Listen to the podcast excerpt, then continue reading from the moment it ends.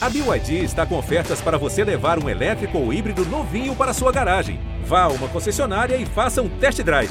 BYD, construa seus sonhos. Um abraço a você que nos acompanha, chegando mais uma edição do GE Cruzeiro, edição de estreia pós-jogo nessa temporada 2022.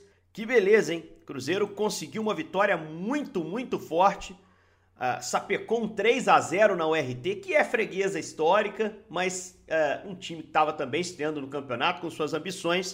O Cruzeiro não tomou conhecimento, independência, com bom público, num horário de jogo pouco comum para dia de semana, né? uma quarta-feira às 5 da tarde.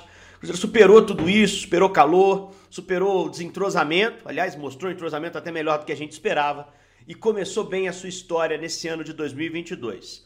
Vamos falar sobre esse jogo, sobre a repercussão pós a partida, a, entrevista do Paulo Pesolano, treinador do Cruzeiro, com algumas mensagenzinhas ali que a gente tentou captar nas palavras dele.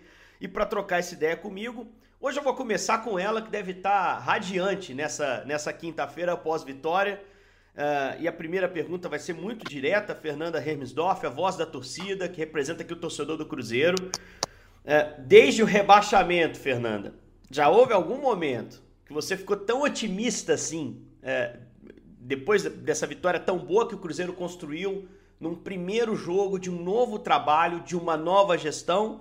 Eu estou exagerando? Ou, ou, ou, a impressão que dá é que foi a vitória mais promissora desde de 2019? Tudo bem, Fernanda? Bom dia, pessoal. Henrique, Gabriel, Jaime, todo mundo que está escutando. E então, realmente, eu acho que esse foi o primeiro melhor o melhor primeiro jogo que o Cruzeiro já teve assim, numa temporada, com certeza, porque além de ser uma vitória que teve um placar elástico, é uma vitória que convenceu dentro de campo. A gente viu um Cruzeiro jogando como Cruzeiro mesmo, no sentido de indo bem para cima, sendo ofensivo, linhas altas, um time que não desiste depois que faz um a 0 sabe? Que continua buscando resultado. Então, foi um jogo que animou muito a torcida é, por como eu falei, além da gente ver é, um resultado interessante, o futebol também foi interessante, né? Porque às vezes a gente vê um ou outro. Às vezes o time joga bem e perde, ou então ganha, mas você, você pensa assim, não, ganhou só porque era um time mais fraco. Não, o Cruzeiro ganhou porque ele foi bem. E como você falou, foi só o primeiro jogo. O time não está totalmente entrosado. A gente estava com muitos desfalques. Teve a questão que você falou, né? Um horário não era tão bom, não tinha tanta torcida assim, apesar que ah, achei que a torcida fez um show, tinha um sol, calor. Vários fatores assim que poderiam influenciar negativamente. Mesmo assim, foi um jogo muito bom. Então, eu estou bem feliz mesmo. Acho que a torcida inteira tá é, bem ansiosa para essa temporada. Porque começar com o pé direito, assim, eu espero que seja um sinal bem positivo do que vem por aí. É, o professor Pesolano deu bons sinais nesse primeiro jogo. Vou perguntar ao Jaime Júnior, meu companheiro, se ele esperava uma atuação tão solta, tão dominante, um volume de jogo tão claro, principalmente no primeiro tempo, né? E, e tantas oportunidades ali na segunda etapa também, é, por parte desse time do Cruzeiro, com um tempo curtíssimo de trabalho, né, Jaime? E um treinador que está chegando ao futebol brasileiro, está começando a conhecer também o grupo do Cruzeiro, né? Talvez não conhecesse tanto os jogadores. Foi surpreendente para mim e para você, Jaime Júnior, um abraço. Oi, Rick, um abraço para você, Gabi, Fernanda, a Nação Azul. É, também foi surpreendente para mim, por essas questões que você citou. Pouco tempo de trabalho para que a gente já visse um futebol tão legal do Cruzeiro nessa partida contra o RT. Time com posse de bola, como não pode deixar de ser. O Cruzeiro é um gigante, o Cruzeiro tem que ter a bola, o Cruzeiro tem que mandar no jogo. O Cruzeiro foi intenso e o Pessolano disse na coletiva que quer ainda mais intensidade, não chegou ao nível de intensidade que ele quer. Ele, ele eu fui um time que não sofreu muito na defesa, acho isso legal. Então o Cruzeiro é um time que se expôs, foi para cima dos caras e é um time que não sofreu muito lá na defesa, sabe? É, o Pessolano, a gente vinha falando aqui do jeito que ele poderia montar o Cruzeiro, porque a gente tinha ouvido aí da, da forma dele de, de atuar, que poderia ser um 4-3-3, e isso acabou se confirmando, né? Porque a gente viu o Felipe Machado ali à frente é, dos zagueiros, a gente viu ali o Marco Antônio jogando mais pelo lado direito, o João Paulo mais pelo lado esquerdo, isso no primeiro tempo, né? O Vagninho pela esquerda, o Giovani pela direita, aí foi uma novidade que aí me surpreendeu, A gente está acostumado com o Giovani mais por dentro. Ele botou o Giovani é. aberto pelo lado direito e o Thiago de centroavante. Esse ponto do Giovani mais para frente aí vai, vai caber muito, muito debate. Agora, o que me chamou muito a atenção e que eu gostei muito de ver foi o lado esquerdo do Cruzeiro. É, no primeiro tempo, a gente viu o Vagninho, o João Paulo e o Rafael Santos. Esses três, gostei muito deles ali pelo lado esquerdo. É, a jogada do primeiro gol, inclusive, sai pelo lado esquerdo, belo calcanhar do Vagninho, passe para o Rafael Santos e a bola lá no ponto futuro para o Thiago que faz o gol. Ele tinha é, tido uma oportunidade antes, mandou para fora, a torcida começou a pedir o Edu, né? E aí na sequência, no, no, no, não dá aquela cornetada em centroavante, não, que na sequência ele vai lá e faz, né? E o Thiago deixou o gol dele. No segundo tempo, eu achei assim interessante também, porque quando é, o, o Pessolano decide mudar o time, ele bota o William Oliveira é, para jogar como primeiro volante, o Felipe Machado foi adiantado foi adiantado. E aí, com o Felipe Machado sendo adiantado, logo na sequência, pouco depois, ele pisa na área e faz o gol do Cruzeiro. Numa jogada com João Paulo e Vagninho, agora pelo lado direito. Se no primeiro tempo eles estavam pelo lado esquerdo, nesse lance eles estavam pelo lado direito, construindo a jogada para assistência do Vagninho e o gol da equipe do Cruzeiro com o Felipe Machado. E aí, se a gente observar que o terceiro gol já teve o Giovani, estava por dentro, dando um passe para o João Paulo, que estava é, dentro da área pelo lado esquerdo, fazendo o cruzamento para o Edu, que entrou no jogo, teve duas oportunidades. Né? Uma ele saiu na cara do gol, o goleiro defendeu, depois ele tentou dar uma matada, quando talvez o, o ideal ali era tentar finalizar de primeira, mas aí na terceira chance que teve, mostrou o artilheiro que é e mandou para o fundo do barbante. O segundo tempo eu vi mais movimentação. Que eu citei, por exemplo, que no segundo gol o João Paulo estava pela direita com o Vagninho. Mais para frente a gente já viu o João Paulo indo para o lado esquerdo, o Felipe Machado, que estava pela esquerda, já veio pela direita. Então, é, o, o Pessolano deu essa liberdade para os jogadores trocarem também de, de posição dentro de campo, para não dar aquela referência para o adversário, né? O adversário chegar lá e falar assim: é. não, não, o João Paulo vai ficar só aqui, o Felipe só aqui. Não, os caras trocaram de lado. Gostei disso, sabe? E, e isso acontecendo com um Cruzeiro é, quando perdia a bola, o Cruzeiro conseguindo controlar bem as ações para não sofrer lá atrás. Poxa, gostei, gostei muito do Cruzeiro. Olha, o Pessolano, é, eu confesso para vocês, não conhecia o Pessolano, mas o cartão de visita dele foi muito legal.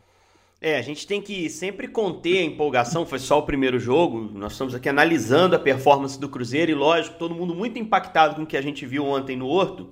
Mas assim, é, foi muito positivo. E aí, Gabriel Duarte, setorista do Cruzeiro, pode até nos situar sobre isso.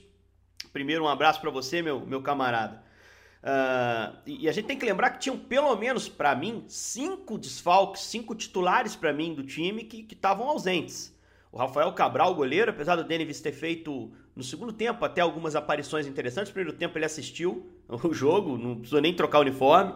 É, os dois zagueiros, Michael e Sidney, que vão qualificar um pouco a saída de bola, que vão dar mais segurança pela experiência também que tem, né?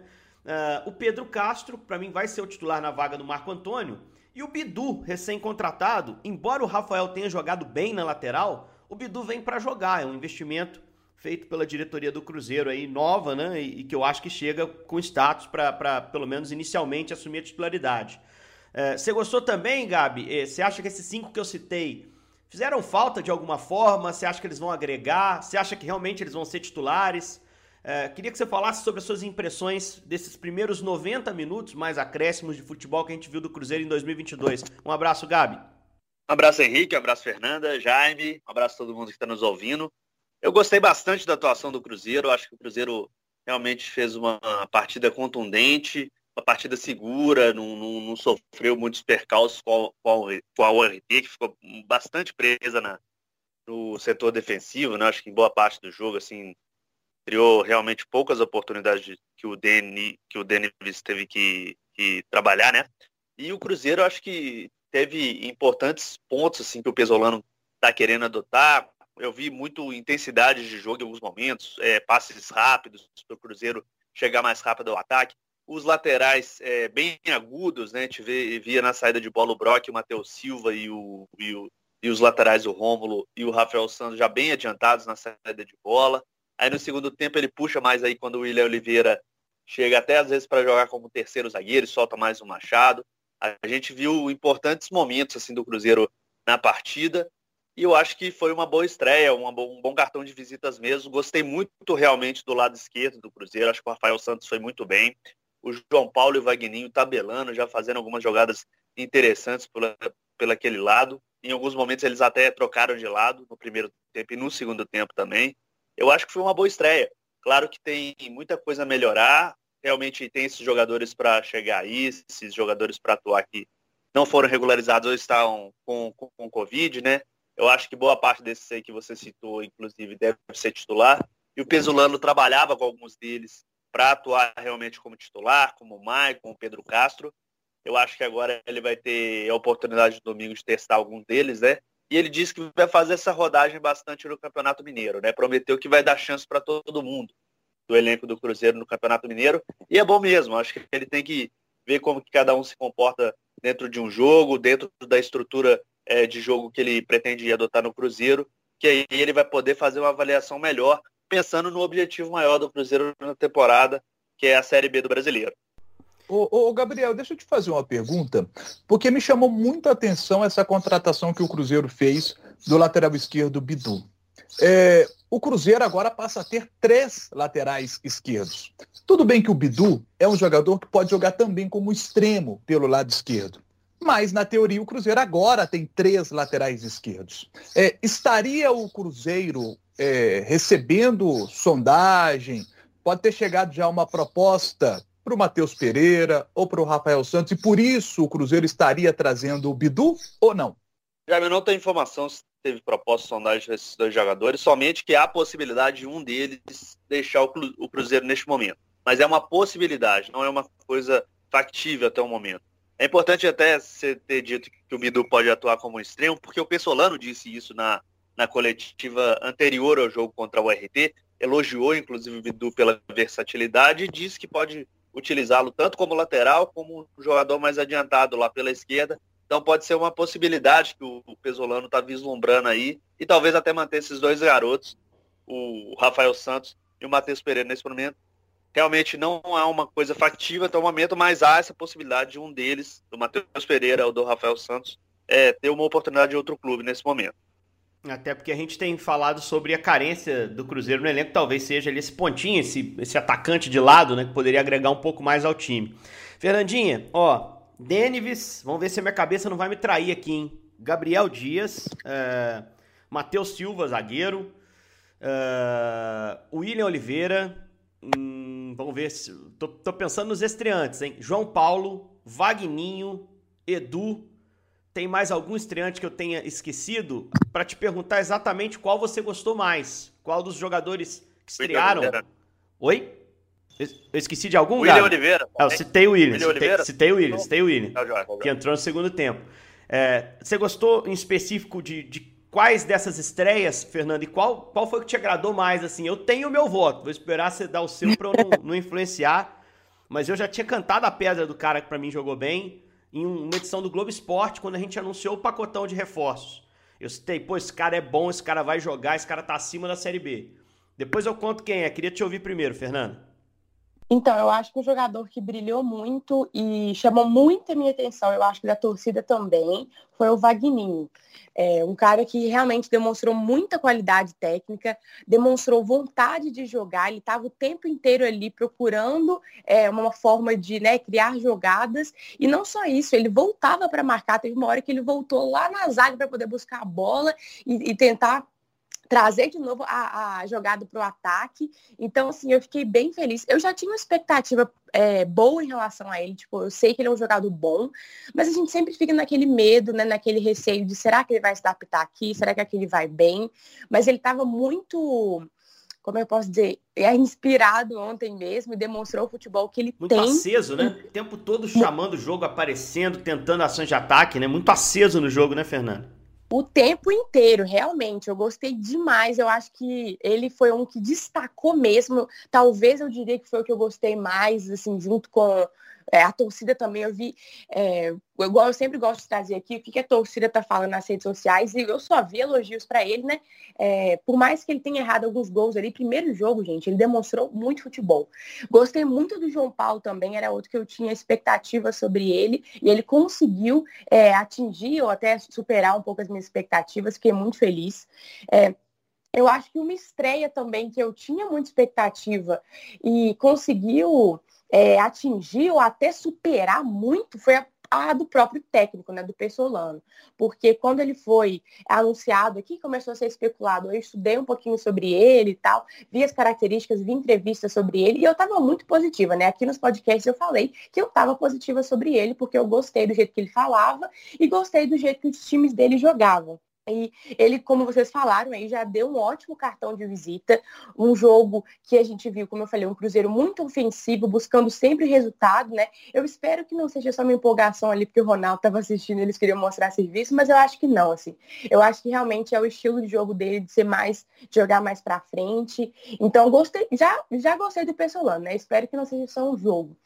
É, o Denis eu não tenho nem o que falar. Já tinha uma expectativa alta também e ele conseguiu superar bastante, não sentiu nenhuma pressão de estar jogando pelo profissional, foi muito bem. O Cruzeiro está muito bem servido de goleiro, ainda bem, era um medo que a gente tinha para essa sucessão ao Fábio e eu acho que a gente vai conseguir de verdade é, ficar tranquilo nesse aspecto, eu acho. Então, que bom.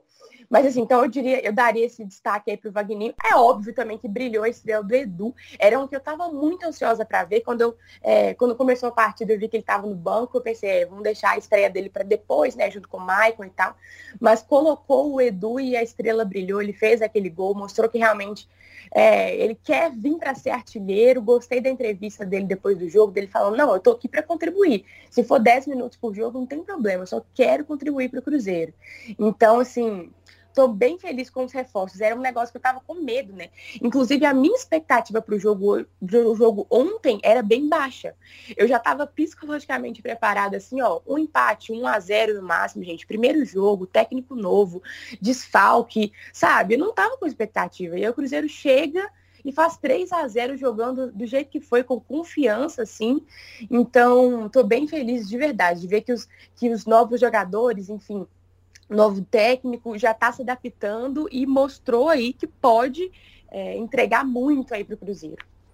É, eu, sim, só antes de passar a palavra para vocês também, Gabi e Jaime, se quiserem falar rapidinho sobre o, o estreante que chamou mais atenção, tô falando aqui para o torcedor do Cruzeiro, algo que eu já falei, como eu disse no ano passado, o João Paulo, para esse contexto do Cruzeiro, é um excelente reforço, é um excelente jogador, porque é versátil, Ontem a gente teve uma ideia do que o Pesolano pensa para ele nesse primeiro momento, de jogar centralizado na trinca de meio, com um pouco mais de liberdade para articulação. Iniciou o jogo na esquerda, passou à direita, deu uma assistência para o terceiro gol do Cruzeiro. Fez o Cruzeiro jogar o João Paulo nessa partida de estreia, tá? Para mim foi o jogador, o ponto de desequilíbrio ali do meio-campo, com muita. Uh, as ações dele muito corretas por dentro, pouco erro, uh, articulando o time no primeiro tempo, o lado que ele estava foi o lado mais ativo, o lado esquerdo. De lá saiu a passagem do Rafael, o Vagninho estava muito bem no jogo. É, quando ele passou para a direita, a assistência saiu também pelo lado direito, uma jogada que ele trabalha por dentro inicialmente, né? Antes do cruzamento do Vagninho para o Machado. O João é um jogador que eu acho que o Cruzeiro acertou em cheio para trazer assim. Acho que já está no nível de Série A, é, já fez uma Série A consistente no Atlético Goianiense. Acostumado com a B, jogou pelo Havaí, salvo engano, pela Ponte com certeza, pela Ponte Preta. Então acho que é um cara que vai ser titular absoluto do time do Cruzeiro e é versátil. A, ideia inicial do Pesolano para ele é por dentro, mas ele faz os dois lados, ele joga aberto de um lado ou do outro. Então também oferece essa, essa possibilidade. Aliás, foi até surpreendente, né, Jaime? Você até tocou no ponto. É, a gente vê a escalação, você vê lá Giovanni e João Paulo na escalação. Você imagina o Giovanni centralizado, né? Ele joga ali mais por dentro. E o João eu imaginei até aberto num primeiro momento. Apesar de algumas informações que o João pudesse jogar por dentro e o Giovanni aberto. Eu até acho que essa, essa ideia do Giovanni aberto não vai vingar. Eu acho que o Pesolano talvez pense em alternativas para isso, né? Mas tirar o João Paulo do meio-campo vai ser bem difícil, né? Porque a, a, dinâmica que ele deu ao time foi muito boa. Você concorda? E qual foi o, o reforço, o estreante que te, mais te, te agradou, Jaime? É, a situação que mais me incomodou no Cruzeiro do ano passado era a dificuldade que o Cruzeiro tinha para entrar na defesa do adversário. E essa dificuldade acontecia muito porque o meio de campo não estava legal.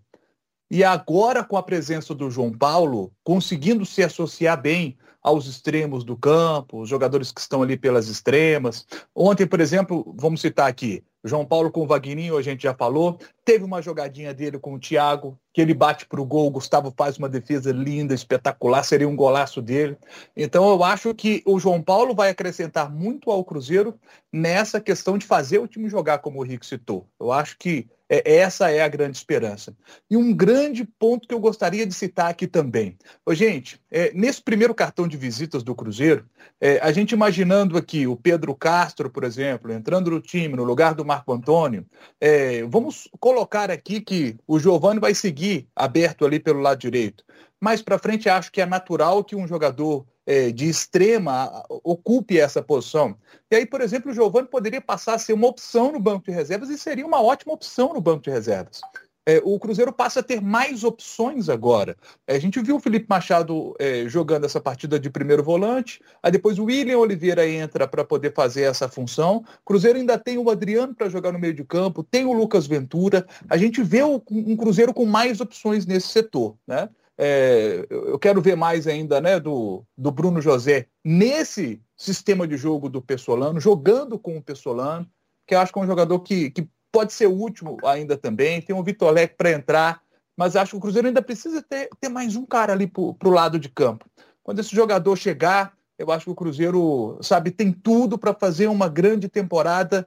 Esse ano esse ano eu acho que esse cartão de visitas e tudo que a gente é, viu já de qualidade, tudo pode evoluir, sabe? assim, eu acho que o torcedor tem todo direito de estar tá muito empolgado e esperançoso de que esse ano vai, esse ano vai dar certo. Aí, aí acontece umas coisas assim também, né, Gabriel? Você tem dois centroavantes à disposição nesse primeiro momento, você tem o Edu, você tem o Thiago. Aí você vai escala o Thiago de saída, até por uma questão física, torcida pede, você bota o Edu. Você pensa, se eu tenho uma dúvida entre os dois, Aquele que estrear melhor, eu vou manter no time. É um pensamento plausível. E centroavante, nós estamos falando que de estreia boa, estreia com gol. Aí vão os dois fazem gols. Os dois marcaram gols. Gols parecidos, inclusive, né? Gols que o centroavante até, Henrique, fez muito presente ali. O, o, é, uma, é uma pauta aí para o Gabi. Se ele não souber me responder agora essa pergunta, é, pode virar reportagem no GE. Globo. Qual foi a última vez que dois centroavantes fizeram um gol com a camisa do Cruzeiro? Qual que foi a última vez? Eita, essa é, é difícil, hein? É. Essa é com... Talvez até o final do podcast eu, eu responda isso para você já. É, dois gols de atacante, eu me lembrei de uma aqui rapidinho aqui, de primeira. Botafogo, o Moreno fez dois naquele 3x3. É, o Moreno fez dois. É, mas, mas dois mas centroavantes... dois atacantes né? diferentes. Né? É, é, aí... Mas o 9, Novezão lá, o nove, o centroavante, dois centroavantes de fato fazendo gol com a camisa do Cruzeiro no mesmo jogo, dois centroavantes diferentes ali, atuando como foi. Thiago deixou o dele e Edu deixou o dele. Eu tô aqui quebrando a cabeça tentando lembrar. Você lembra, Fernanda? Assim, a gente não fez a pesquisa. Vale reportagem aí no GE. Globo mais tarde. É, essa foi, inclusive, uma pauta que eu trouxe na minha live. Eu falei assim, gente, qual que foi a última vez? Eu não lembrava disso. E realmente foi algo que deixou a gente muito feliz, né? Porque nos últimos anos aí, o tanto que a gente reclama de centroavante do Cruzeiro, não tem um artilheiro no time, e o negócio no, no não, como é que eu posso dizer? Não acontece, sabe? Aí chega no primeiro jogo, os dois centroavantes fazem gol. É, eu realmente não lembro da última vez, de verdade, assim. Mas Dois diferentes bom, é difícil, hein? É, tá. dois, dois diferentes. Troca. Tô aqui pensando, cara. Vai ser difícil A última vez que teve dois atacantes foi quando o Cruzeiro venceu o Brasil de Pelotas por 2 a 0 mas foi o Vitor Leque e o Thiago que marcaram os é, gols mas aí, na, lá aí, não, aí não vale. É um de mas lado. o Leque não é centroavante. É isso. É isso. Cara, não é mole, não. É, a gente depois é. vai tentar fazer essa pesquisa aí. É. A Fernanda eu sei que escalaria o Edu, porque ela já deu essa sinalização é, aqui. Né? Ela prefere o Edu ali na frente, que é plausível, é normal, natural. E, vem... e o Pestolano, o Henrique, até falou, inclusive, dessa disputa aí no ataque entre o Thiago e, e o. E o que, que você sentiu na resposta dele? O que, que você sentiu na resposta dele? Primeiro conta o que, que ele falou, você, acho que você estava na coletiva ou acompanhou a coletiva. Eu, eu, tive uma sensação muito clara e tem um detalhe na resposta que depois eu vou chamar a atenção. O que, que você sentiu, Gabi? Quem é que vai jogar? Jornalista às vezes vai pegando os detalhes, né? É. A gente vai montar um quebra quebra-cabeça, né? É, às vezes o treinador, o jogador não fala muito claro as coisas, mas alguns pontos a gente percebe, né? E como a filosofia do Pesolano é um jogo de muita intensidade, muita movimentação, eu tenho a impressão que ele gosta mais das características do Thiago. Aí eu não Perfeito. sei se vocês concordam pela, pela resposta dele. Ele, inclusive, discutiu, elogiou o Thiago e disse que o, o Thiago tem uma vantagem na parte física, que ele sempre está fazendo diagonais com jogadores, pressionando a defesa e se movimentando. E diz que o Edu, por outro lado, tem uma grande presença de área e uma ótima finalização. É, dentro do que o, o Pessolano pretende implementar pelo Cruzeiro, pelo que ele já disse, eu acredito que o Thiago saia na frente por essas características que o próprio Pessolano disse. Mas eu acredito que o Edu vai ter muita chance aí no Cruzeiro também, quando for preciso em alguns momentos de jogo. Inclusive o Pesolano disse, vai ter jogos que vão ser mais. É, é, é, que vão ser melhores para o Thiago atuar e outros que vão ser para o Edu. Então acho que os dois vão ter mais chance. Mas eu acho que o Thiago sai na frente nesse começo de temporada. Tô, mesma sensação que eu tive. Eu acho que vai o Thiago pela intensidade. O Pesolano ele é, ele é quase obsessivo por intensidade. Ele sempre que consegue, numa resposta, encaixar essa palavra, falar desse conceito, ele, ele fala. Antes da estreia, inclusive, ele falou que o que ele pediria para o time era intensidade. Acho que ele toleraria ali algum problema técnico, físico, uh, do jogador se cansar rápido, né? Uh, ou então alguma, algum desentrosamento por ser o primeiro jogo, mas a intensidade ele exigiria. Enquanto o cara estiver em campo, tem que ter intensidade nas ações. Que é uma, a quantidade de ações corretas, movimentações com e sem bola, não pode ser passivo em campo. Isso ele não abre mão. Eu acho que o Thiago oferece mais que o Edu em relação a isso. E, e não é nenhuma questão de momento da temporada, não é porque o Edu se reapresentou em pior forma.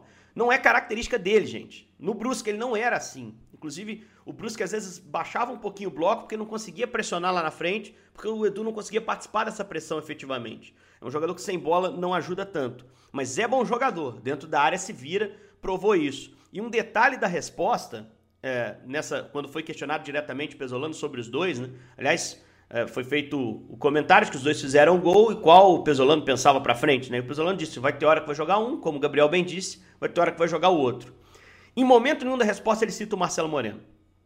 E isso ficou na minha cabeça, porque se ele está falando de centroavante e ele conta com o Moreno, que é um jogador de prestígio, ele aproveita o gancho para trazer o Moreno para o grupo.